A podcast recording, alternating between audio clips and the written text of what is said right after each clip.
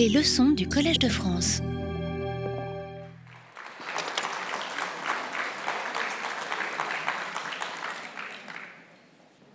Septième étape, donc, de notre histoire transnationale des musées en Europe, dont je rappelle le cours. Je fais comme toujours le résumé de l'épisode précédent. Le premier épisode, ou le second après l'introduction, nous avait mené dans l'Europe des musées sous l'Ancien Régime. Souvenez-vous, nous avions évoqué le caractère très public des musées européens, leur projet d'instruire euh, l'ensemble des populations, même si c'était des musées dynastiques, et l'arrivée de certains objets venus de loin qui avaient mm, changé les équilibres, mais qui ne jouaient qu'un rôle mineur dans ces musées avant la Révolution française. Puis nous avons évoqué pendant un long moment l'épisode de la Révolution française et la théorie ou la justification du patrimoine libéré, l'idée selon laquelle l'art étant le produit de la liberté devait être rapatrié au pays de la liberté, c'est-à-dire en France, euh, ce qui avait mené à la constitution du musée Napoléon au Louvre, que ses, géniteurs, que son père, Dominique Vivant Denon, appelait le plus beau musée de l'univers, plus beau musée de l'univers qui fut démantelé avec la chute de Napoléon en 1814 et 1815. Et nous avons vu lors du quatrième cours que cette année 1815 et les décennies qui ont suivi, ou les 15 ans qui ont suivi, ont été des décennies de très vifs débats euh, au moment de la restitution des œuvres par la France à leur pays d'origine, de très vifs débats sur la, sur la destination de ces œuvres d'art, sur la question, par exemple, de savoir si on remettrait des œuvres saisies dans des églises ou des monastères, si on les remettait dans ces églises et ces monastères, ou si on allait les mettre plutôt dans des musées. Et on a vu combien, après cette grande restitution de 1815, la géographie des arts en Europe s'était reconfigurée au profit de grands musées, le Prado, la Glyptothèque, la Pinacothèque, etc. Puis, lors du cinquième cours, nous avons évoqué la première arrivée, encore discrète, mais de plus en plus euh, euh, suivie, d'objets extra-européens dans les musées, d'abord du patrimoine égyptien, euh, qui arrive à partir des années 20 et jusqu'aux années 50 de manière continue dans les musées, puis du patrimoine venu de l'Assyrie, c'est-à-dire mm, qui est issu des recherches de l'archéologie biblique, le moment où l'Europe cherche ses origines bibliques euh, en Mésopotamie et fait venir en quantité euh, de plus en plus importante euh, des objets de ces régions, les Anglais et les Français étant en tête, les Allemands étant un peu à la traîne. Et puis, dès les années 20 et de plus en plus au fur et à mesure des années 30 et 40, l'arrivée d'objets qu'on qualifie d'antiquité américaine ou d'antiquité oui, d'antiquité américaine, avec la constitution, par exemple, au Louvre, du premier musée américain. Souvenez-vous. Au cours dernier, nous sommes passés dans le dernier tiers du XIXe siècle avec un cours intitulé Gigantomanie, où il a été question non seulement de l'agrandissement, de l'accroissement considérable euh, des collections des grandes capitales européennes, accroissement considérable qui a mené à une, euh, un agrandissement, un réaménagement des grands musées, du euh, British Museum qui a donc acquis sa forme actuelle et qui comportait des collections de tous ordres qu'on a regardé la dernière fois, euh, les musées impériaux du Louvre qui, dans leur nouvelle architecture, euh, étaient au nombre de 14, souvenez-vous, on a vu que donc, le Louvre était une, une, agglomération de différents musées qui pouvaient aller euh, des, tableaux des différentes écoles aux émaux, aux antiquités grecques et romaines et même donc aux antiquités assyriennes et mésopotamiennes. Et on a regardé d'autres exemples comme celui, vous voyez ici, euh, de Vienne, des deux grands musées construits à Vienne en 1891, musées donc impériaux qui dont la construction est liée à la reconfiguration urbaine de la ville, ce qui est le cas euh, dans plusieurs villes. Donc ces années 1800, à partir de 1870 et jusqu'à la fin du siècle, sont des années de boom des musées. Et souvenez-vous, on voyait, on avait lu un extrait qui nous indiquait que des musées étaient créés à Marseille, à Budapest, euh, dans toutes les villes de province françaises et ailleurs. On avait évoqué aussi le cas d'Amsterdam. Et j'avais dit en début de cours que euh, ce cours de la dernière fois, Gigantomanie, était lié chronologiquement à celui d'aujourd'hui, qui s'intitule Admirer et détruire et qui va porter en particulier sur les collections ethnographiques qui se forment ou qui augmentent considérablement, elles aussi, dans ce dernier tiers euh, du XIXe siècle. Donc nous sommes toujours à partir de 1770, pardon, 1875, 1878, 1880, et nous allons voir comment l'époque coloniale grossit les musées européens à son tour et comment, devant l'arrivée de ces objets d'origine souvent africaine ou océanienne, l'arrivée très massive, comment réagissent les musées européens. Le cours, comme toujours, s'articule en trois volets. Le premier s'intitule Destruction, documentation. Le second, Des musées pour les autres. Le troisième, En avoir ou pas. Et puis, comme toujours, la, petite euh, incise méthodologique intitulée ici Photo interdite, où j'aimerais évoquer euh, la question de la photographie dans les musées comme source historique.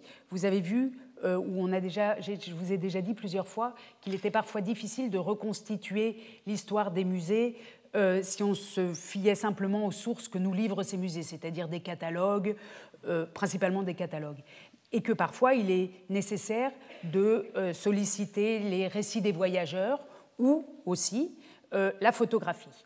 Mais il se trouve que l'histoire des musées, et en particulier au XIXe siècle, est une histoire de combat contre la photographie. Vous voyez ici un arrêté pris à Paris, mais on pourrait trouver le même genre d'arrêté à Berlin, à Dresde, à Londres, un arrêté pris en 1866, c'est-à-dire à une époque où la photographie existe déjà, où on pourrait attendre, on pourrait s'attendre quand on est historien à trouver de, belles photographies des salles pour comprendre comment elles étaient agencées, etc. Et vous voyez écrit ici le sénateur surintendant des beaux-arts, considérant que les permis de photographier dans les galeries du Louvre sont reconnus nuisibles à la conservation des monuments, que messieurs les photographes apportent la plus grande négligence à leurs opérations et répandent dans les salles qu'ils considèrent comme des ateliers des substances corrosives altérant les parquets et les escaliers. Donc ce n'est pas contre les œuvres d'art, hein, c'est vraiment le mobilier qui, à cette époque chimique, euh, souffre. Arrête. Article 1er. À partir du 1er août, les permis de photographier dans les galeries sont retirés sans exception aucune jusqu'à nouvel ordre. Et le résultat de cette négligence des photographes, et puis aussi des questions euh, de droit de l'image, mène à une sorte d'absence d'images ou d'absence de photographies des musées du XIXe siècle, pas une absence totale, mais un, petit nombre qui nous gêne, nous autres historiens.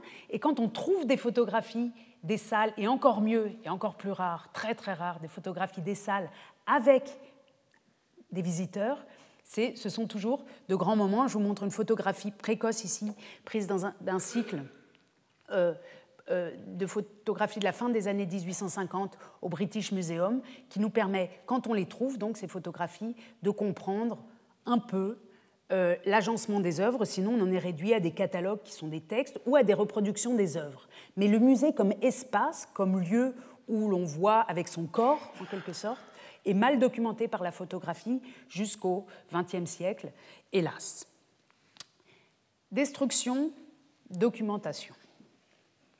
Nous avons évoqué déjà l'arrivée au XVIIIe siècle dans le cadre d'expéditions d'œuvres d'art venues dans le cas d'œuvres d'art ou d'objets euh, ethnographiques extra-européens euh, venus notamment euh, de l'océan Pacifique. Vous voyez ici des œuvres rapportées par James Cook lors de ses expéditions, œuvres qui étaient venues peupler les musées, plusieurs musées européens, même s'ils avaient à l'origine une seule expéditions, ceux de James Cook, sont venus à Londres, à Oxford, en partie à Vienne, par le biais du marché de l'art, et aussi à Göttingen, puisqu'il y avait des alliances dynastiques entre le royaume de Hanovre et la Grande-Bretagne. L'expédition de Cook avait été financée euh, par la couronne britannique.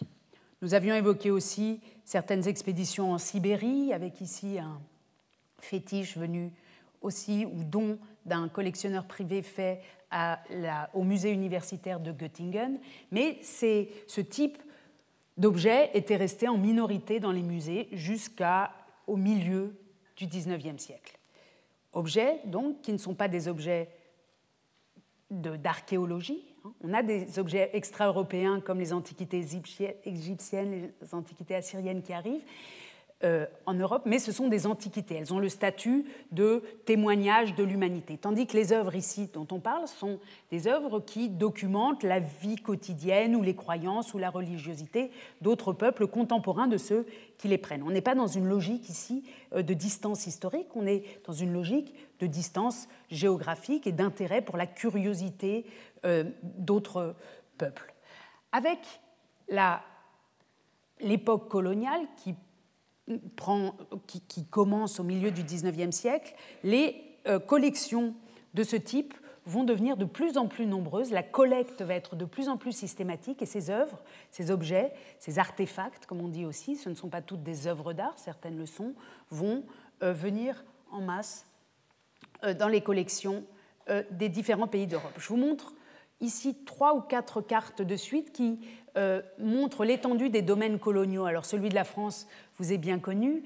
Euh, on est à peu près ici à la fin du XIXe siècle. Vous voyez donc ici une carte générale de l'empire colonial euh, français en rouge, et puis dans les différents euh, segments, ici, les détails de cet empire colonial avec l'Afrique qui joue le rôle principal, l'Afrique de l'Ouest, mais aussi ici en Asie, différentes possessions. Et de toutes ces possessions, au fur et à mesure, euh, au cours des dernières décennies du XIXe siècle, vont arriver des œuvres d'art euh, dans la capitale, en général dans la capitale, à Paris.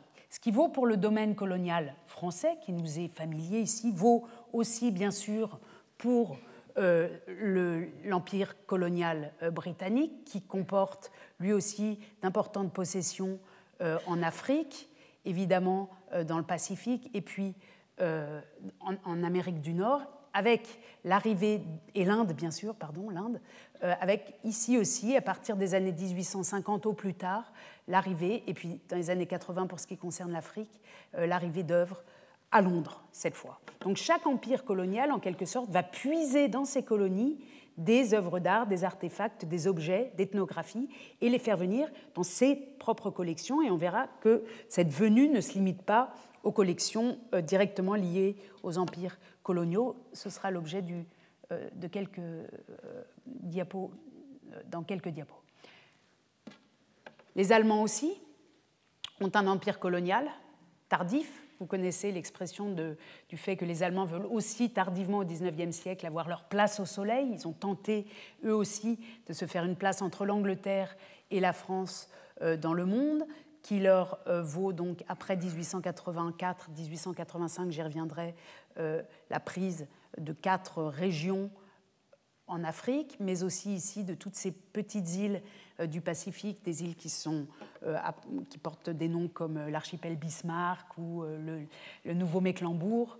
tout ça, on est à la fin du XIXe siècle, et là encore, les œuvres ou les objets d'art, ou même les objets du quotidien trouvés dans ces régions, vont venir alimenter les musées du Reich allemand, pas seulement de la capitale Berlin, mais aussi, puisque la structure est différente, euh, n'est pas centralisée comme en France, mais aussi, par exemple, les musées de Dresde, de Leipzig, de Stuttgart, de Hambourg. On y reviendra dans un instant.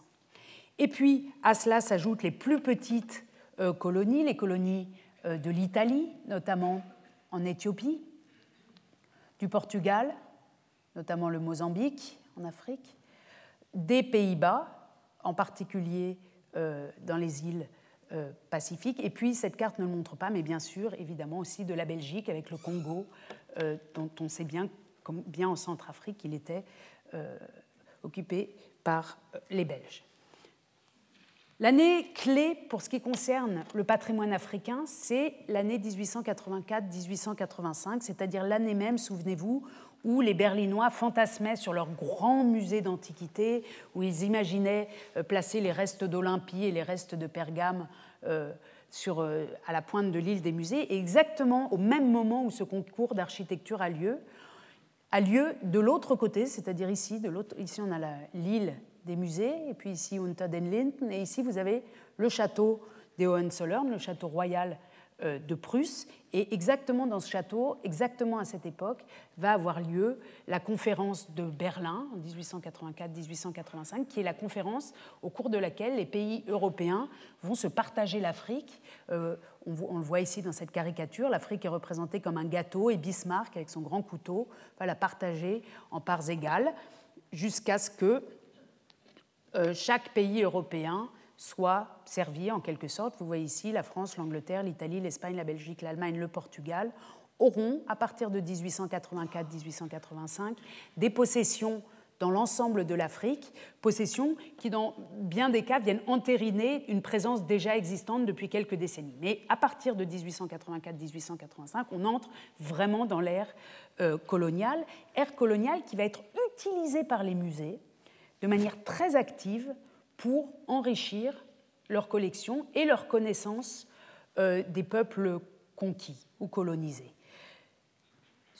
Je vous montre ici deux pages d'un catalogue de vente euh, euh, d'un marchand de Hambourg qui s'appelait Museum Umlauf, donc le marchand, la galerie elle-même porte le titre de musée, et ce n'est pas un hasard qu'elle se trouve à Hambourg, puisque dans toutes les villes portuaires, donc à Hambourg, au Havre, à Nantes, à Bordeaux, arrivent ces œuvres, et c'est souvent directement dans les ports que se fait le, dispatchage ou que se trouvent les marchands qui ensuite, euh, si ce n'est pas agi d'expédition euh, ordonnée par les États, vont euh, vendre ces œuvres à différents musées européens. Donc vous voyez ici, par exemple, l'offre, une offre d'objets africains, de fétiches africains, arrivés au musée Umlauf à la fin du XIXe siècle. Le même musée Umlauf, vous voyez ici comment ça s'écrit, Museum Umlauf Hamburg, euh, reçoit des œuvres euh, ou des objets d'art venus des colonies euh, allemandes du Pacifique et va en faire un large, j'allais dire trafic, non, un large commerce à Hambourg.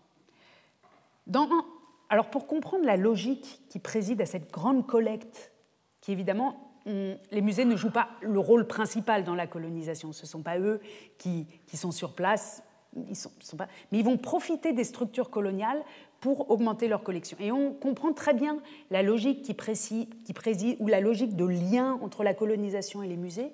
Si on lit par exemple euh, cet ouvrage de Henry Ling Roth, euh, un conservateur de musées britannique, qui a consacré un livre important euh, au Bénin, qui est aujourd'hui, qui n'est pas le Bénin actuel, mais qui est aujourd'hui le Nigeria avec 275 euh, illustrations, ce Ross était anthropologue et il explique pourquoi il faut collecter dans les pays euh, que l'on colonise.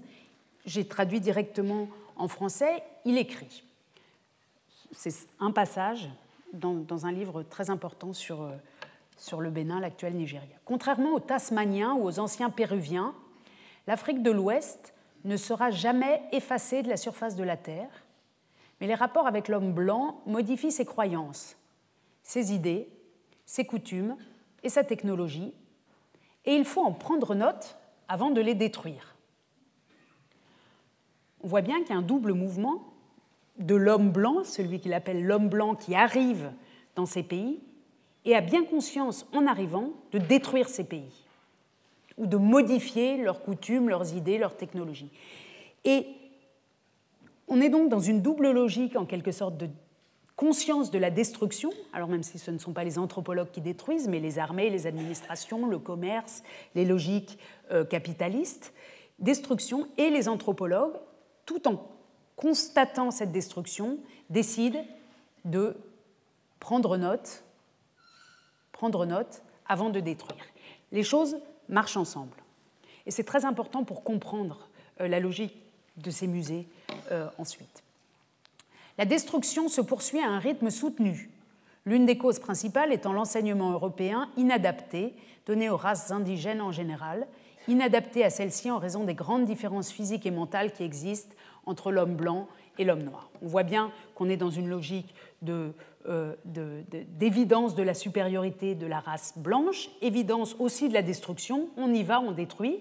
Hein. Ici, aucune marque de regret de ces destructions, mais avant de détruire, on documente. Et une partie de cette documentation, c'est ici formulé par un Britannique, mais vous trouverez des textes de ce genre euh, en langue française, en langue allemande et dans tous les pays colonisateurs. La logique donc de ces musées, c'est de euh, collecter des témoignages matériels de ces cultures, d'une part, et de collecter par les descriptions euh, les, pratiques, enfin en tout cas de documenter les pratiques liées à ces objets, ce qui donne naissance donc à l'anthropologie moderne en quelque sorte. Autre motivation liée à cette anthropologie, c'est-à-dire à cette étude des autres, telle qu'elle est formulée par les directeurs de musées, par les anthropologues de la fin. Euh, ici, c'est un texte de 1903, euh, écrit dans les années qui ont précédé, donc à la fin du 19e siècle. C'est que si on connaît la culture des autres, c'est-à-dire aussi leur culture matérielle, on pourra mieux les maîtriser euh, politiquement et économiquement. Je vous lis cet autre passage du même ouvrage de Ross. Sur le plan politique, il est de la première importance que nos dirigeants aient une connaissance approfondie des races autochtones qui leur sont soumises, et c'est la connaissance que l'anthropologie peut leur donner, car cette connaissance peut enseigner quelles méthodes de gouvernement et quelles formes de taxation sont les plus adaptées aux tribus particulières ou aux stades de civilisation dans lesquels nous les trouvons. Donc, on arrive, on détruit, mais on documente, et on documente aussi pour pouvoir mieux exploiter. Voilà la logique qui préside à ces collectes, qui donc n'est pas dans un premier temps une logique esthétique. On ne tombe pas euh, dans une grande émotion devant la beauté de ces œuvres, c'est pas ça le primat, sûrement que ça joue un rôle, et plus tard, quand ces œuvres reviennent, mais sur place, l'idée c'est de documenter avant la disparition de ces civilisations et de mieux connaître euh, les civilisations. Si on fait parler le directeur du musée ethnographique de Berlin, Félix von Luschan. J'ai pris différentes voix pour que vous voyez qu'il y a un discours assez homogène hein, euh, sur, ces, sur, ces, questions dans toute l'Europe. Si on fait parler euh, Félix von Luschan, le euh, directeur du musée ethnographique de Berlin, on voit que la structure coloniale va être exploitée, va être utilisée, va être mise à profit par les musées. Il écrit par exemple également à la, fin, à la toute fin du XIXe siècle, le département colonial du ministère fédéral des Affaires étrangères, sous-entendu allemande, la marine, les gouverneurs des zones protégées et un grand nombre de médecins, de fonctionnaires et d'officiers sont imprégnés de l'importance scientifique et pratique de l'ethnologie et soutiennent fortement nos efforts. Ce qui est intéressant donc, c'est de voir ici combien les directeurs de musées restent sur place en quelque sorte dans leur capitale, mais s'appuient sur l'infrastructure coloniale, sur donc euh, le, ministère, mais aussi sur les gouverneurs des zones protégées, les médecins, les fonctionnaires et les officiers, qui sont instruits en quelque sorte, plus ou moins bien, mais qui savent que les musées ont besoin d'œuvres et qui vont collecter, en plus de leurs activités, euh, j'allais dire coloniales habituelles, non, ce n'est pas exactement le bon terme, mais en tout cas, qui vont avoir une pratique de collecte pour les musées. Ils sont un peu téléguidés par les musées qui leur expliquent ce qui est important et ils vont livrer euh, ou en tout cas emporter euh, des œuvres. Ce type de personnage, je vous en montre quelques-uns hein, pour, vous montrer euh, la, diversité des personnes impliquées dans ces collectes. Ici, vous voyez Pierre Savorgnan de Brazza, l'un des grands. il, a, joué un rôle dans la colonisation du Congo. Il a la réputation d'avoir été un grand pacifique. Il a considérablement collectionné, notamment de manière pacifique, dit-on, euh, notamment pour le euh, musée du Quai Branly, enfin pour le musée d'ethnographie du Trocadéro, qui est devenu le musée de l'homme, qui est devenu le musée du Quai Branly. Vous voyez des administrateurs coloniaux comme celui-ci, euh, qui,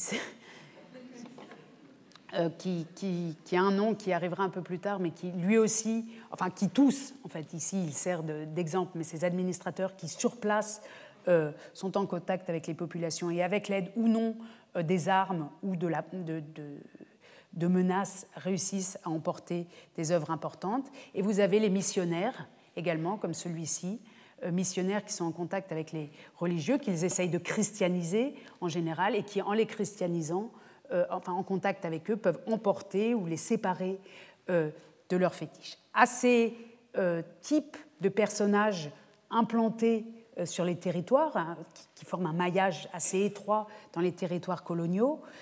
À cela, il s'agit ici du père Camille Laguel, aux côtés d'un féticheur en Angola. Pardon.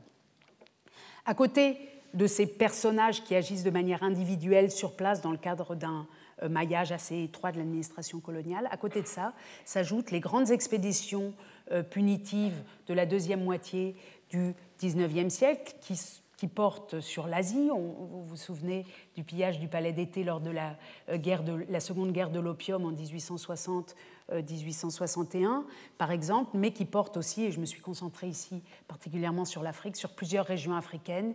Ici, il s'agit d'un opéra, non, pardon, d'une pièce de musique qui commémore la prise de Magdala. Magdala, euh, c'est une forteresse euh, qui se trouve dans l'actuelle Éthiopie euh, et dans laquelle l'empereur éthiopien avait notamment réuni des manuscrits précieux de tout, de tout le territoire éthiopien. Il les avait réunis là, notamment, mais d'autres objets précieux aussi. Et lors d'une expédition punitive, cette bibliothèque euh, notamment, a été dilapidé et emporté en partie euh, à Londres euh, par les officiers britanniques, mais comme cette armée britannique était aussi composée d'officiers indiens, on retrouve aujourd'hui de grandes quantités de ces manuscrits éthiopiens pris à Magdala, par exemple en Inde. Et on en trouve aussi à Berlin, on en trouve dans toute l'Europe. L'origine de cette diaspora, c'est cette expédition punitive de 1868. On peut en évoquer d'autres. Euh, celle du Dahomey en 1892. Vous voyez ici euh, les, des fétiches euh, saisis, donc le Dahomey c'est l'actuel Bénin, pardon, des fétiches saisis par l'armée française et emportés et qu'on peut voir aujourd'hui au musée du Quai Branly, ou encore, je vous montre ici, puisque j'ai souvent rappelé que euh, ces questions de patrimoine font l'objet aussi d'une filmographie importante. Euh, l'expédition punitive qui a porté sur la ville de Benin City euh, dans l'actuel Nigeria en 1897. Vous voyez ici un film récent intitulé Invasion 1897 qui rappelle la destruction de Benin City et la prise de tous les objets dynastiques qui étaient dans le palais du roi. J'y reviendrai tout à l'heure, des biens extrêmement précieux et notamment ce qu'on appelle les bronzes du Bénin. J'y reviendrai. Donc, on a différents types de collectes, des collectes, disons, dans le cadre colonial, qui n'est pas un cadre pacifique, mais à l'intérieur de ce cadre non pacifique, qui sont plutôt pacifiques, ou en tout cas plutôt euh, qui, semblent avoir été euh, le fait d'un échange avec les populations, ou d'autres qui sont carrément violentes, et on peut penser que euh, vraiment du sang colle à ces œuvres d'art qui ont été transportées chez nous. Les pratiques de guerre du XIXe siècle, de ces expéditions, prévoyaient que lorsque des pillages avaient eu lieu, et vous voyez ici une scène euh, à, Mandalay, à Burma, en Birmanie, pardon, voilà, euh, une scène en Birmanie après le pillage d'un palais birman, une scène où des officiers vendent aux enchères à l'armée le butin réalisé euh, sachant qu'ensuite, quand ces officiers achètent au meilleur prix ces objets, ils les rapportent en Europe et qu'ils les font aller soit dans des musées, soit sur le marché, etc. Mais en tout cas, le début du marché, le début de la capitalisation de ces œuvres d'art qui souvent ou de ces objets euh, de décoration euh, ou religieux se fait souvent déjà sur place. Et puisque j'évoquais les bronzes du Bénin et le pillage de Benin City en 1897, je vous montre ici une scène où on voit euh, les Britanniques en 1880, plusieurs officiers britanniques en 1897 devant leurs prises, et ces prises étaient constituées donc en partie de ce qu'on appelle les bronzes du Bénin, qui sont des bronzes ou des œuvres, pas forcément en bronze, aussi en laiton, euh, qui existent depuis le 16e, qui existaient depuis, qui, étaient, qui dataient d'une période du 16e au 18e siècle et qui notamment décoraient le palais royal de Benin City. Donc ils étaient aussi appliqués ici, ce sont des œuvres en pleine bosse, mais il s'agissait aussi d'œuvres qui étaient appliquées au mur du palais royal, qui ont été complètement arrachées euh, par les soldats et transportées par les officiers et euh, transférées en Angleterre dans un premier temps, et puis de grandes quantités euh, d'ivoire, euh, d'ivoire gravé qui racontent des histoires. Ce qui est très important de comprendre, c'est que euh, ces œuvres étaient dans un contexte le contexte du roi. Elles n'étaient pas faites pour être vues par tout le monde. Elles n'ont pas été prises dans des musées, évidemment. Elles ont été prises dans un, euh, dans, un complexe, le complexe d'un palais. Et que, d'une part, et d'autre part, ce qui est important de comprendre, c'est que notamment les plaques de laiton qui étaient appliquées sur ce palais racontaient des histoires. Un petit peu comme les Bibles des pauvres, si vous voulez. C'était des lieux où était racontée l'histoire de cette dynastie, y compris ici sur ces ivoires gravés. Donc, en quelque sorte, ce sont des bibliothèques ou ce sont des lieux où, quand on avait accès à, ces objets, on pouvait lire sa propre histoire. Et être privé de ça, c'est être en quelque sorte euh, privé aussi euh, de sa mémoire. de toute façon, ici à Benin City, le palais a été complètement euh, détruit. Alors, ce qui est très intéressant, c'est de voir comment les directeurs de musées ou les anthropologues, les ethnologues suivent très précisément ces expéditions punitives et voient s'ils vont pouvoir en profiter et surtout prennent soin que ce soit leur musée qui en profite et pas d'autres musées. Je vous remontre un extrait du livre de Ross. Euh, il explique, donc il parle de, l'expédition punitive qui a été menée à Benin City, et il explique, lorsqu'au retour des membres de l'expédition punitive, on a appris que de beaux spécimens de bronze et d'ivoire et de bois avaient été trouvés dans la vieille ville du Grand Bénin. M. Charles Laya, le gardien des antiquités au British Museum, avec une énergie caractéristique, s'est tout de suite efforcé d'obtenir pour la collection nationale de bons spécimens représentatifs de ces bronzes, et il a réussi à rassembler la plus belle collection de plaques, c'est ces plaques hein, que j'évoquais à l'instant, que l'on puisse trouver dans n'importe quel musée. Donc on voit ici comment, puisqu'il s'agit d'une expédition euh, punitive de l'armée britannique, comment le British Museum est aux premières loges en quelque sorte pour se servir et pour obtenir une collection importante. Euh, dans d'autres cas, je reprends Félix von Luschan, directeur du musée ethnographique euh, de Berlin. On, a une, logique semblable même en amont des expéditions punitives. Vous voyez, dans le cas précédent, le, directeur a appris au retour des membres de l'expédition punitive qui avaient de belles choses à voir. Dans le cas de Lushan, il apprend qu'il va y avoir une expédition punitive et vraiment il, met ses cartes déjà. Il écrit le ministère fédéral des Affaires étrangères nous a envoyé une collection très spectaculaire de fétiches et d'autres sculptures d'un genre complètement nouveau, provenant de l'expédition de punition punitive Ngolo du capitaine von Kant, d'une valeur de 2000 à 3000 marques, une acquisition tout à fait merveilleuse. Et il poursuit De plus, L'un de mes auditeurs actuels, le lieutenant von Arnim, se joindra à une nouvelle et grande expédition punitive contre le Ngolo, strictement secret. On peut donc s'attendre à des choses très brillantes. Monsieur von Arnim est bien informé de ce dont nous avons besoin et tentera de faire quelque chose de très soigné. Le coût sera probablement nul. On ne peut pas être plus explicite sur la manière de procéder de ces grands musées. Et ce que fait notre Félix von Luschan à Berlin, les autres le font de manière peut-être moins explicites parce qu'ils sont moins loquaces, mais en tout cas, c'est la logique qui précède à la constitution de ces collections à la fin, notamment africaines, à la fin du XIXe siècle. Ce qui est intéressant, peut-être, euh, d'évoquer ici, c'est que exactement à la même époque, euh, les, par exemple, est créé au Caire par la France, euh, par Auguste Mariette, le premier musée égyptien sur place. C'est-à-dire que pour l'Égypte, pour la Grèce, souvenez-vous du musée d'Olympie qu'on avait déjà évoqué, pour l'Égypte, pour la Grèce, les consciences européennes commencent à sentir qu'on ne peut pas tout exporter et qu'il faut aussi créer des musées sur place. Ici, dans le cas africain et dans le cas des colonies en général, évidemment, pas question de créer des musées sur place, on détruit et on emporte. On détruit, on documente, on emporte. Vous voyez ici un siège royal venu euh, de euh, la campagne du Dahomey euh, tel qu'il a été présenté au musée d'ethnographie du Trocadéro. Et vous voyez que dans sa présentation dans le musée était bien précisé qu'il s'agissait.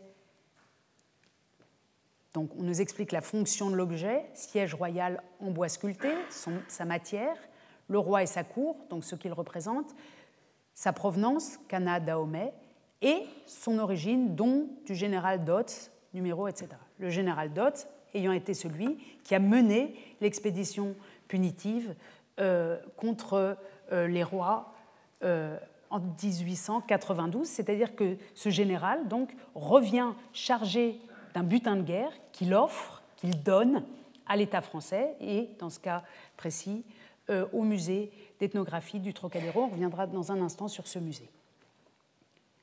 Aujourd'hui, ou parfois, quand on évoque la question des restitutions, on sait que juridiquement, on ne peut pas restituer un don. Ça, c'est un don du général Dotz. Donc, si on voulait restituer, il faudrait le rendre à la famille des Dotz.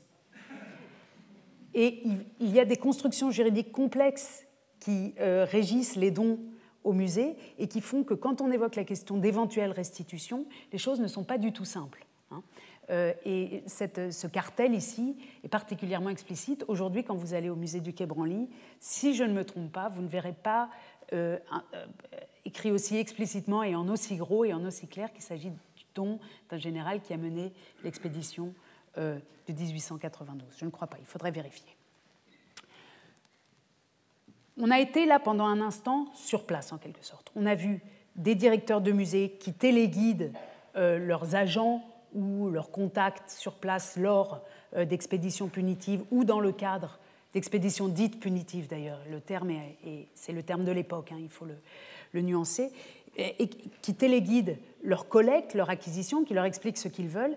Et on a vu que le, dispatchage de ces collections commençait sur place, soit que des généraux partaient avec leurs prises, soit que des euh, ventes aux enchères étaient effectuées sur place. Maintenant, on va voir ce qui se passe avec ces objets lorsqu'ils arrivent en Europe, lorsqu'ils sont euh, ici, euh, chez nous. Vous voyez ici certaines des plaques on reconnaît ces plaques de laiton ou ces plaques dites de bronze, mais c'est un alliage qui n'est pas exactement du bronze, euh, qu'on reconnaît au petit trou ici. Hein. Ce sont des plaques qui étaient appliquées euh, dans, un décor qui représente des poissons.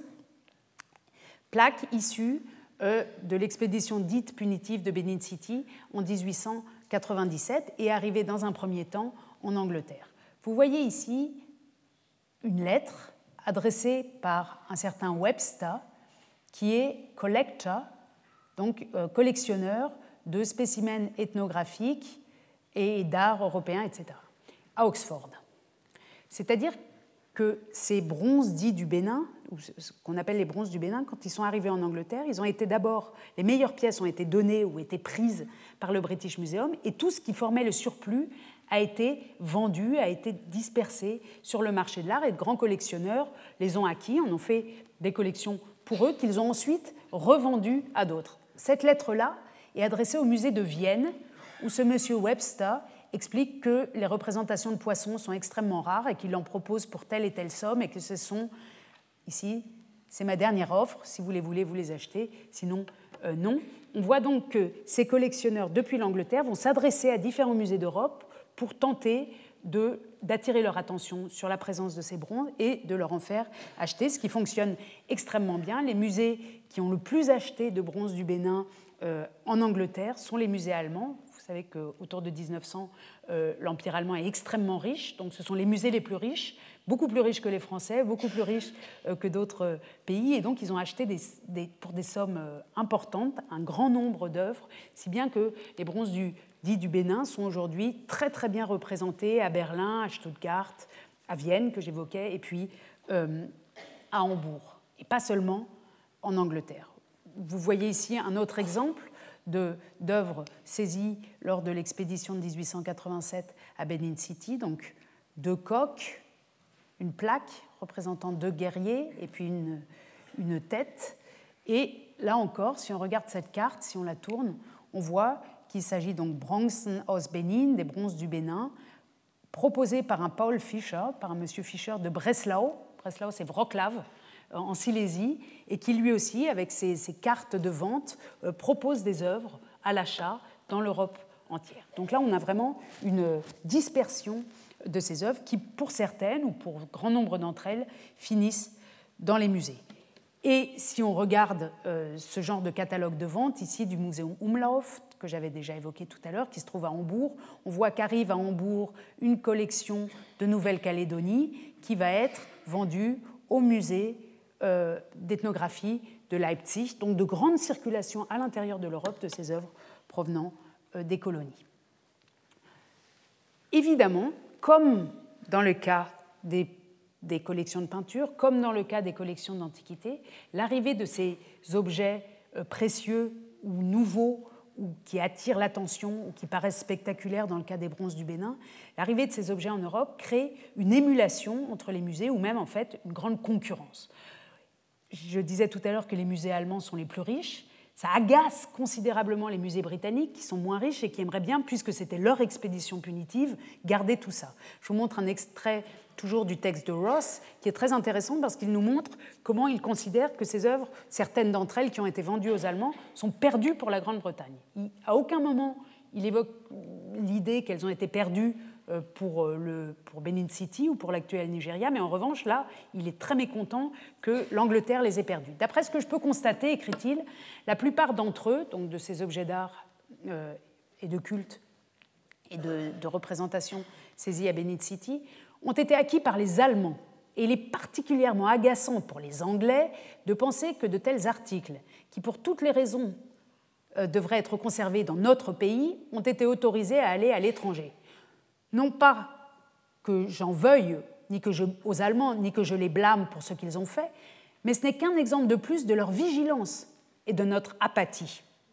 Ces articles nous ont été perdus directement par manque de fonds, mais indirectement en raison de graves omissions de notre part dans le passé, à des circonstances qui malheureusement perdurent. Donc il se plaint que l'anthropologie n'est pas assez développée et qu'on n'a pas fait attention aux occasions qui se présentaient d'une part, et il se plaint aussi du fait que la couronne britannique n'investisse pas assez d'argent dans le rachat euh, de ses œuvres, donc elle prend ce qui lui a été donné, ce qui a été donné au British Museum, mais ce qui disparaît sur le marché disparaît et va en Allemagne, et cette concurrence des musées euh, euh, est, perçue comme comme pour les autres types de collections, comme, euh, comme un moteur, et comme un, mais comme une douleur quand on perd des collections. Lushan, de son côté, écrit à un de ses correspondants à la fin du XIXe siècle, La concurrence est très grande sur les biens africains, mais j'espère rester victorieux. Et en effet, il a formé à Berlin une euh, collection considérable qu'on peut voir encore aujourd'hui.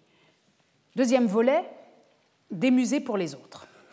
Alors que se passe-t-il avec ces œuvres qui arrivent, soit directement, soit indirectement par le biais du marché de l'art, et comment nos musées qui déjà, souvenez-vous, craquent en quelque sorte, ont été agrandis, ont été réaménagés, mais craquent déjà sous le poids des antiquités, des, euh, des 14 musées impériaux dans Louvre, etc. Comment tout cela va être accueilli et qu'est-ce qu'on en fait dans les capitales? Ils ont une très grande valeur, mais euh, la question se pose de leur installation et de leur mise euh, en espace. À Paris va être recycler en quelque sorte le palais du Trocadéro, construit en 1878 pour l'exposition universelle. Vous le voyez ici, l'ancien palais du Trocadéro, donc on reconnaît euh, l'emplacement. Et ce musée, à partir de 1882, va accueillir les collections euh, ethnographiques. On parlera du musée d'ethnographie du Trocadéro, qui sera ensuite fermé au profit du Musée de l'Homme en 1837, qui lui-même sera redispatché entre euh, différents musées, notamment le musée du Quai Branly en 2006. Donc, dans ce musée ici, ce musée d'ethnographie du Trocadéro, vont venir les objets ethnographiques qui avaient été euh, placés au musée du Louvre. Vous voyez que les monuments exposés dans la salle des antiquités américaines ici on va les retrouver en quelque sorte dans la galerie américaine du musée d'ethnographie du Trocadéro. Donc on peut dire qu'il y a une translocation à l'intérieur de Paris de ces collections. Elles trouvent un autre lieu euh, qui sera euh, le leur dans un état euh, qui n'est pas un, très... Enfin, ce musée manque de budget jusque dans les années 1930. Donc elles ne sont pas très bien mises en valeur, mais elles sont en tout cas dans ce lieu où elles seront beaucoup vues. À Berlin, l'île des musées qui est ici. Souvenez-vous que les objets d'ethnographie arrivaient d'abord, arrivaient dans un premier temps euh, jusqu'à la première moitié du XIXe siècle, avaient été placés dans le Neues Museum ici, donc juste derrière le Altes Museum. Et au moment où euh, toutes ces collections ethnographiques arrivent, c'est-à-dire au moment de la période coloniale, du partage de l'Afrique, etc., va être ouvert un nouveau musée à distance, hein, on, les met loin, en quelque sorte, n'est pas la périphérie de Berlin, puisque Berlin est une ville polycentrée. Là, vous avez l'île des musées, puis vous avez un autre centre à l'ouest, donc, et la Potsdamer Platz, qui n'est pas loin ici. Donc, on est quand même dans un. Oh, on n'est pas à la périphérie de la ville, mais en tout cas, on n'est pas sur l'île des musées qui conserve le grand art euh, euh, antique et européen. Non, on est beaucoup plus loin dans un musée qui va s'appeler euh, le Königliches Museum für Völkerkunde, le musée royal d'ethnographie, de, en fait, d'études des peuples que vous voyez ici, qui a été détruit pendant la Seconde Guerre mondiale et qui va accueillir dans cet espace symétrique caractéristique les collections, vous voyez ici le premier étage, les collections donc de Ceylan, d'Afrique, d'Afrique, des des îles Pacifiques, de la Guinée, de l'Amérique centrale et du Sud, du Pérou, de l'Amérique du Nord et de la Sibérie. Sur plusieurs étages, donc, vont ici vont être placés les objets provenant donc non seulement des colonies allemandes, mais aussi de tout ce que les Allemands auront pu acheter sur le marché. Évidemment, les Allemands n'ont pas de colonies en Amérique, ni du Sud, euh, ni du Nord, mais ils acquièrent sur le marché des collections et font de ce musée l'un des plus grands musées euh, jusqu'à sa, disparition euh, et, jusqu'au fait que l'armée russe, en 1945, a emporté une grande partie des collections à Moscou qui n'ont pas, pas, été rendues, mais jusqu'aux années 30, c'est l'un des plus grands musées ethnographiques en Europe. Le British Museum, lui, choisit l'option de continuer à grossir. Hein. il ne crée pas un autre musée pour accueillir les collections ethnographiques, mais à partir de cette période-là, le musée d'histoire naturelle, souvenez-vous, les insectes, etc., qui étaient aussi dans le British Museum, vont être placés ailleurs et ça va faire de la place pour les collections ethnographiques. Donc vous vous souvenez de ce plan où on voyait déjà ce British Museum exploser de toutes parts avec ses très nombreuses collections au rez-de-chaussée, les collections principalement antiques. Et au premier étage, ici, vont être installées dans ces salles-ci dans un petit nombre de salles, les collections considérables. on peut imaginer des salles très pleines, puisque ces collections sont extrêmement importantes, dans l'aile, euh, dans cette aile ici du premier étage. Vous voyez au catalogue, si on regarde l'index d'un catalogue du British Museum euh, à la fin du 19e siècle, donc on a toujours euh, toutes les collections auxquelles on a été habitué depuis le début du siècle. Et puis ici, la galerie ethnographique il est écrit ici euh, collection ethnographique provenant de différents coins du monde et les antiquités d'Amérique.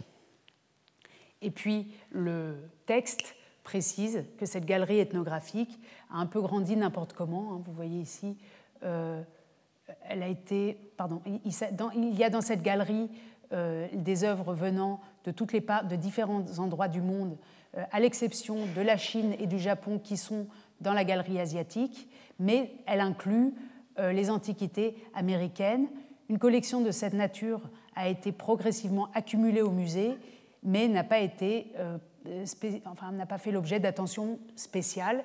Et puis on voit ici que ça a continué de grandir et que euh, c'est seulement vers la fin du siècle qu'on tente de créer une systématique là-dedans. Hein. donc on trouve la place qu'on trouve dans ce musée qui continue de grandir. Je vous montre ici une salle dans laquelle euh, sont réunies toutes sortes d'antiquités ici au fond. Les étiquettes nous indiquent, les, indications ici, les panneaux nous indiquent de quoi il s'agit.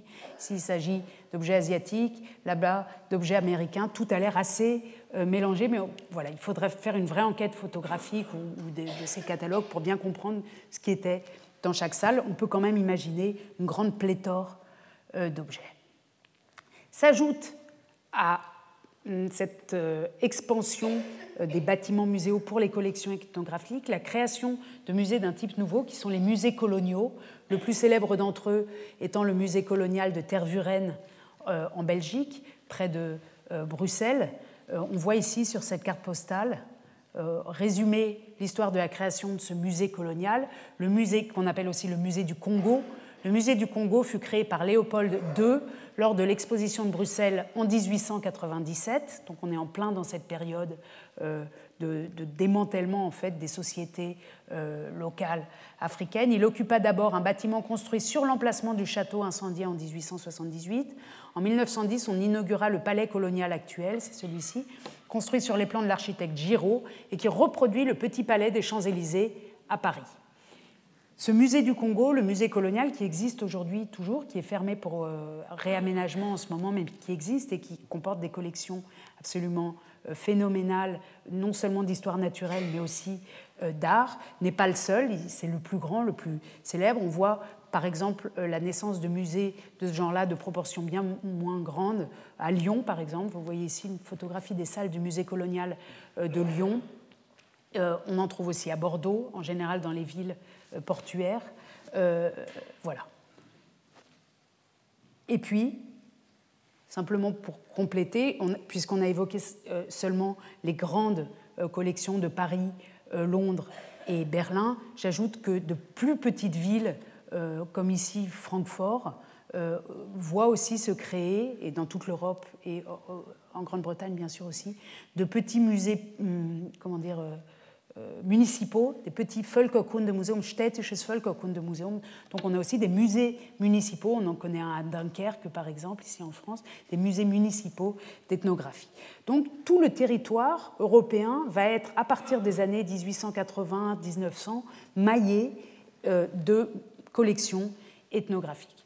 Je termine avec le dernier volet que j'ai intitulé En avoir ou pas, et il s'agit ici d'avoir des musées ou pas. C'est-à-dire que dans notre cas, nous les Européens, nous avons ces objets chez nous, euh, dans nos musées, et euh, j'insiste peu parce que c'est bien connu, je crois, ils ont euh, ces objets, notamment africains, générés en Europe au début du XXe siècle des fécondations artistiques très fortes. On connaît bien la passion de Picasso pour, ou bien le choc qu'a procuré à Picasso la visite des musées ethnographiques. On sait combien les surréalistes se sont intéressés à l'art à, différentes formes d'art extra-européennes du Mexique, mais aussi d'Océanie, et qui les ont collectionnées, mais qui sont aussi entrés en contact avec ces œuvres dans les musées ethnographiques. Je vous montre donc ici une affiche d'une exposition récente au, musée euh, du Quai Branly euh, consacrée au lien entre Picasso et l'art africain. Ici, on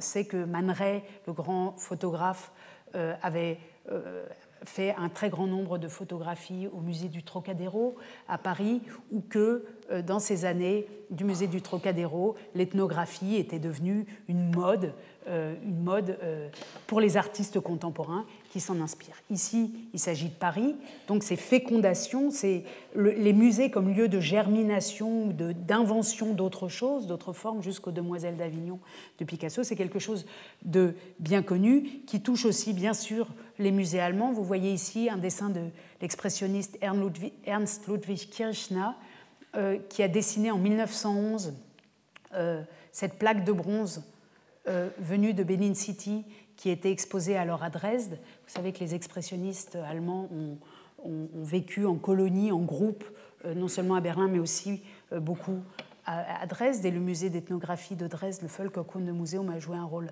important. Ou un autre exemple, un dessin de Nolde, pardon pour la qualité, Émile Nolde aussi, d'après euh, une œuvre en bronze, une statuette en bronze du Bénin. Donc, là où ces œuvres arrivent, chez nous en quelque sorte, elles produisent quand elles sont exposées, quand elles ne restent pas dans des caisses, quand elles sont mises en valeur. Certaines restent jusqu'à aujourd'hui, c'est le cas à Berlin, dans des caisses qui n'ont jamais été ouvertes parce qu'on ne sait pas quels insectes risquent d'en sortir ou pour des questions de contamination. Mais enfin, quand ces caisses ont été ouvertes et quand les œuvres ont été mises en valeur, elles ont produit, elles ont euh, elles ont suscité une attention, notamment des artistes, qui eux-mêmes ont créé quelque chose par-dessus. On peut dire qu'il y a eu donc fécondation, voilà, quelque chose de positif en quelque sorte. Mais la question, autre exemple, dernier exemple, euh, celui euh, d'une lettre, puisque j'ai évoqué euh, Paris, puis l'Allemagne, et je voudrais évoquer juste un instant ce qui peut se passer quand on va visiter les collections du British Museum autour de 1910, par exemple, une lettre adressée par André Derain à Matisse euh, au début, donc vers, euh, dans la première décennie du XXe siècle, autour de 1906 ou 1908. Euh, donc Derain est allé au British Museum, il est rentré complètement électrisé et il écrit une lettre, une longue lettre à Matisse, dont j'ai quelques extraits ici. J'ai noirci quatre feuilles de papier que je renonce à vous envoyer. C'est un tel désordre d'idées, c'est un tel chaos de sensations de raisonnement que vraiment vous me croiriez devenu fou. J'ai été pour la cinquième fois au British Museum. Là sont entassés pêle-mêle, pour ainsi dire, suivez-moi bien, les Chinois, les Nègres, les Égyptiens, les Étrusques, Phidias, les Romains, les Indes. Je fus obligé de sortir tellement j'avais des idées confuses devant tout cela. Je me suis insinué à des milieux, à des vies étrangères à la mienne. J'ai donc agrandi ma conscience par autre chose que des mots, des sensations seules, définies avec, par des formes, des couleurs. Ce n'est plus une idée, mais c'est l'idée absolue, la conscience d'être. Donc on voit bien que ces œuvres par leur venue en Europe, n'ont pas été simplement, évidemment, des trophées militaires ou des trophées de guerre ou des objets d'études ethnographiques, mais ont euh, transformé les avant-gardes artistiques. Et la question qui se pose, c'est que se passe-t-il, en revanche, dans les pays où ces œuvres ne sont plus et où il n'y a plus aucune œuvre? Et notamment, c'est particulièrement vrai pour le continent africain. Si on pense à l'Amérique du Sud ou centrale, au Mexique, à l'Océanie, des œuvres sont restées euh, dans ces régions, mais en Afrique, très peu d'œuvres sont restées. Quand on va aujourd'hui euh, en Afrique, il y a des musées, mais ils ne sont pas, évidemment pas aussi riches, ou même très peu riches, puisque les œuvres sont plutôt dans les collections du monde. Je vous montre ici un reportage qui a été tourné en 1978, c'est-à-dire il y a 40 ans, un reportage qui avait été tourné au moment, en 1978, il y a 40 ans, où on pensait que la restitution du patrimoine africain euh, était imminente, que euh, les pays européens étaient sur le point de comprendre qu'on ne pouvait pas tout garder chez nous et qu'il fallait rendre. C'était il y a 40 ans, on a bien oublié qu'on avait été déjà si près de certaines démarches. Et Roger Giquel, que vous reconnaissez là, avait au journal de 20 heures fait un grand sujet sur la question des restitutions. Et à l'intérieur de ce très grand sujet, il y a un court, une trentaine de secondes, où il interviewe euh, un artiste africain en lui demandant qu'est-ce que ça fait de plus avoir son patrimoine chez soi? C'est ce qu'on va écouter euh, maintenant, et puis on finira pratiquement là-dessus. Il nous faut le son. C'est l'occasion pour moi de remercier l'équipe technique qui est formidable. toujours. Merci beaucoup. On va voir si ça marche. Merci. Quelle est la réaction d'un Africain face à la dispersion de son patrimoine culturel? Je trouve ça dramatique, euh, dans le sens que moi-même, euh, j'ai été élevé euh, parmi ces masques dans lesquels où j'ai dansé avec, et j'ai vu ces masques partir un à un. Et si c'est comme une bibliothèque qui, qui brûlait. Euh, Qu'est-ce que l'art pour un Africain? C'est la lecture du peuple. C'est extrêmement impressionnant ici de voir. Alors d'abord, cette question maladroite, qu'est-ce que l'art pour un Africain? Comme si l'art pour un Africain était quelque chose de très, très différent. Mais en tout cas, la réponse de cet artiste ici, c'est que l'art est une bibliothèque, quelque chose qui raconte. J'évoquais tout à l'heure ces plaques du Bénin qui, ou, ces ivoires gravés qui euh, racontent l'histoire euh, d'une dynastie ou l'histoire d'un pays. Et quand on est privé de ces œuvres, et comme nous explique ici euh, cet artiste, quand on voit partir une à une les œuvres, alors lui les a vues partir plutôt dans les années 60, 50 bien sûr, par le marché, pas euh, pas au moment de, ces expéditions punitives du 19e siècle, mais en tout cas, quand on les a vus partir, c'est comme, dit-il, une bibliothèque qui brûle, c'est-à-dire comme une mémoire effacée. Et il faut toujours penser le patrimoine quand on a le privilège, nous, d'aller visiter les belles collections du musée du Quai Branly ou autres, toujours penser aussi aux endroits où ces œuvres ne sont plus. Et ce que ça peut faire à des régions entières, à des populations, d'être privé, d'être séparé de son histoire quand cette histoire a été précisément marquée sur ces monuments? Et, euh, Quelle est la règle? Et, je voudrais euh, finir sur un très beau texte qui, est aussi, qui date aussi de 40 ans, euh, qui était en lien avec le reportage de Roger Giquel hein, à l'instant, qui est un appel qu'avait lancé euh, M. Amadou Marta Mbo, à l'époque directeur général de l'UNESCO, appel pour le retour à ceux qui l'ont créé d'un patrimoine culturel irremplaçable. Il écrit sur cette première page Le génie d'un peuple trouve une de ses incarnations les plus nobles dans le patrimoine culturel que constitue, au fil des siècles, l'œuvre de ses architectes, de ses sculpteurs, de ses peintres, graveurs ou orfèvres, de tous les créateurs de formes qui ont su lui donner une expression tangible dans sa beauté multiple et son unicité. Or, de cet héritage où s'inscrit leur identité immémoriale, bien des peuples se sont vus ravir, à travers les péripéties de l'histoire, une part inestimable. Je vous montre le beau visage de M. Mbo. Puis on va regarder ensemble quelques extraits de ce texte qui fait simplement trois pages. Hein. vous pouvez le consulter euh, sur Internet. Il est extrêmement beau. Je le, il est, d'autant plus beau qu'il a 40 ans et qu'on se dit, oh là là, qu'est-ce qu'on a fait pendant 40 ans? Pourquoi on n'est pas allé, alors que les choses avaient été si bien comprises et pensées déjà à ce moment-là, Pourquoi on n'est pas allé plus loin? Qu'est-ce qui s'est passé pour qu'on revienne tant en arrière et que ce soit seulement maintenant que la question se repose Éléments architecturaux, statues et frises, monolithes, mosaïques, poteries, émaux, jade, ivoire, or gravé, masques, de l'ensemble monumental aux créations de l'artisan, les œuvres enlevées étaient plus que des décors ou des ornements. Elles portaient témoignage d'une histoire, l'histoire d'une culture, celle d'une nation dont l'esprit se perpétuait, se renouvelait en elle. Les peuples victimes de ce pillage, parfois séculaire, n'ont pas seulement été dépouillés de chefs-d'œuvre irremplaçables, ils ont été dépossédés d'une mémoire qui les aurait sans doute aidés à mieux se connaître eux-mêmes, certainement à se faire mieux comprendre des autres. Ils savent, les peuples, certes, que la destination de l'art est universelle. Ils sont conscients que cet art qui dit leur histoire, leur vérité, ne la dit pas qu'à eux, ni pour eux seulement. Ils se réjouissent que d'autres hommes et d'autres femmes ailleurs puissent étudier et admirer le travail de leurs ancêtres. Et ils voient bien que certaines œuvres partagent depuis trop longtemps et trop intimement l'histoire de leur terre d'emprunt pour qu'on puisse nier les symboles qui les y attachent et couper toutes les racines qu'elles y ont prises. Aussi bien ces hommes et ces femmes démunis demandent-ils que leur soient restitués au moins les trésors d'art les plus représentatifs de leur culture, ceux auxquels ils attachent le plus d'importance, ceux dont l'absence leur est psychologiquement le plus intolérable. Cette revendication est légitime.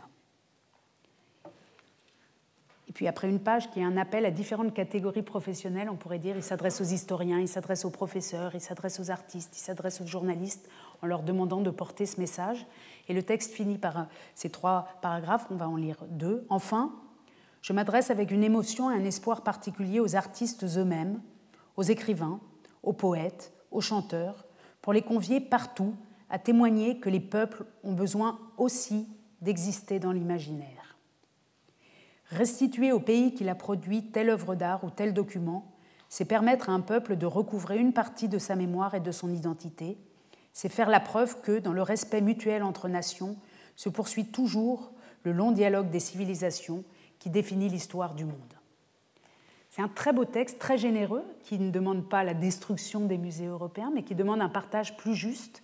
Un texte, je crois, qui peut nourrir les réflexions actuelles que l'on a, même si c'est frustrant, hein, je le disais tout à l'heure, de voir qu'un si beau moment, et on était à deux doigts en 1978 euh, d'obtenir quelque chose comme un partage juste, euh, qui se soit passé, rien passé euh, pendant 40 ans. Je vous montre ici simplement donc, les que, notamment dans les années 90, vous voyez ici un article de 1997, que les demandes de restitution de patrimoine, alors ici il s'agit de l'actuel Nigeria, qui demandait à Glasgow, au musée de Glasgow, de récupérer euh, quelques-uns des bronzes de Benin City. Voilà, ça avait été rejeté. Vous savez qu'il y a assez peu de temps, en France aussi, en mars 2017, la France a refusé de rendre les objets royaux du Bénin, du Bénin actuel, donc de l'ex-Dahomey. C'était assez récent. Mais les consciences changent et hier, et été contente de voir ce, euh, cet article pour notre cours, contente de, vous montrer l'actualité des questions qui nous portent.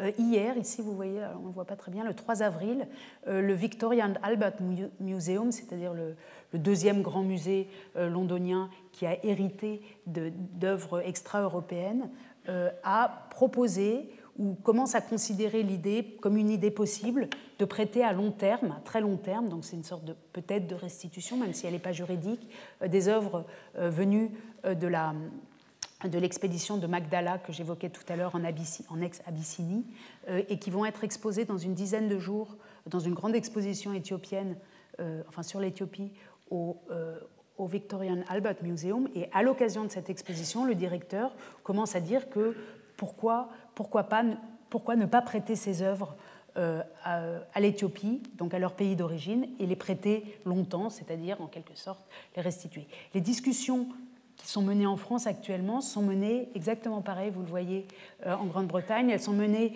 de manière un peu différente euh, en Allemagne, mais on peut dire que toute l'Europe a désormais une conscience du caractère problématique peut-être, une conscience plus, aiguë du caractère euh, problématique ou du malaise que, peuvent, euh, que peut susciter la présence de ces collections venues dans des conditions parfois violentes, ou peut-être toujours violentes, puisque même quand il y a eu un échange ou un achat. Dans les conditions de la colonisation, ce n'est jamais quelque chose de particulièrement symétrique et voulu, qu'en tout cas, ces collections ne sont pas neutres historiquement et que quand nous, on en profite, on peut penser aussi à ceux qui ne les ont pas et qui n'en profitent pas. Il faut toujours penser ces deux faces du patrimoine.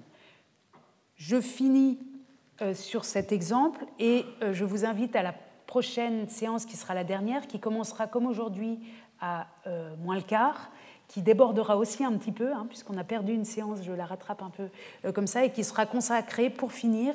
Je vais essayer de réunir ces deux-là, c'est-à-dire à la situation des musées après la Première Guerre mondiale, et le cours s'intitulera La crise des musées, la crise des musées, mais on finira sur une note optimiste, je l'espère, et je vous remercie de votre attention. Retrouvez tous les contenus du Collège de France sur www.colège-2-france.fr.